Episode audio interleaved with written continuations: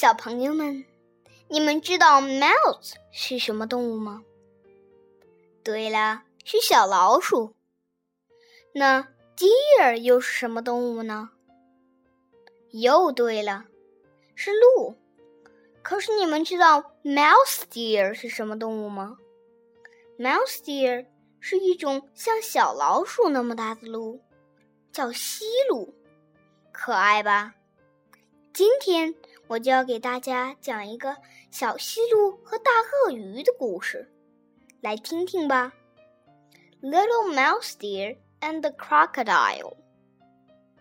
One day, Little Mouse Deer went to the river. He was hungry. He could see leaves and fruit on the other side of the river.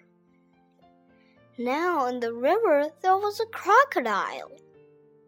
The crocodile was hungry too. He wanted to eat Little Mouse Deer. When Crocodile saw Little Mouse Deer, he said, Do you want to get to the other side of the river? I can help you. Little Mouse Deer did not want Crocodile to help him. Crocodile will not help me, he said to himself.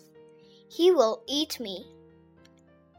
So Little Mouse Deer said, The king wants me to count how many crocodiles there are in the river. Make a line in the river, said Little Mouse Deer. Then I can count how many crocodiles there are. So all the crocodiles made a line in the river. Then Little Mouse Deer jumped on the first crocodile.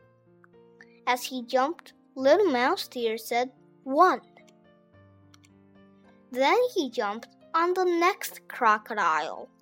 As he jumped, Little Mouse Deer said, Two. Then he jumped on the next crocodile, and the next, and the next. As he jumped, he said, Three, four, five, six, seven, eight, nine. When he jumped on the last crocodile, he said, Ten. By now, Little Mouse Deer was on the other side of the river. How many of us are there? said Crocodile.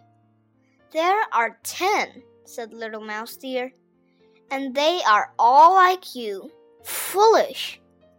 Then Little Mouse Deer went off to eat leaves and fruit, but Crocodile was still hungry.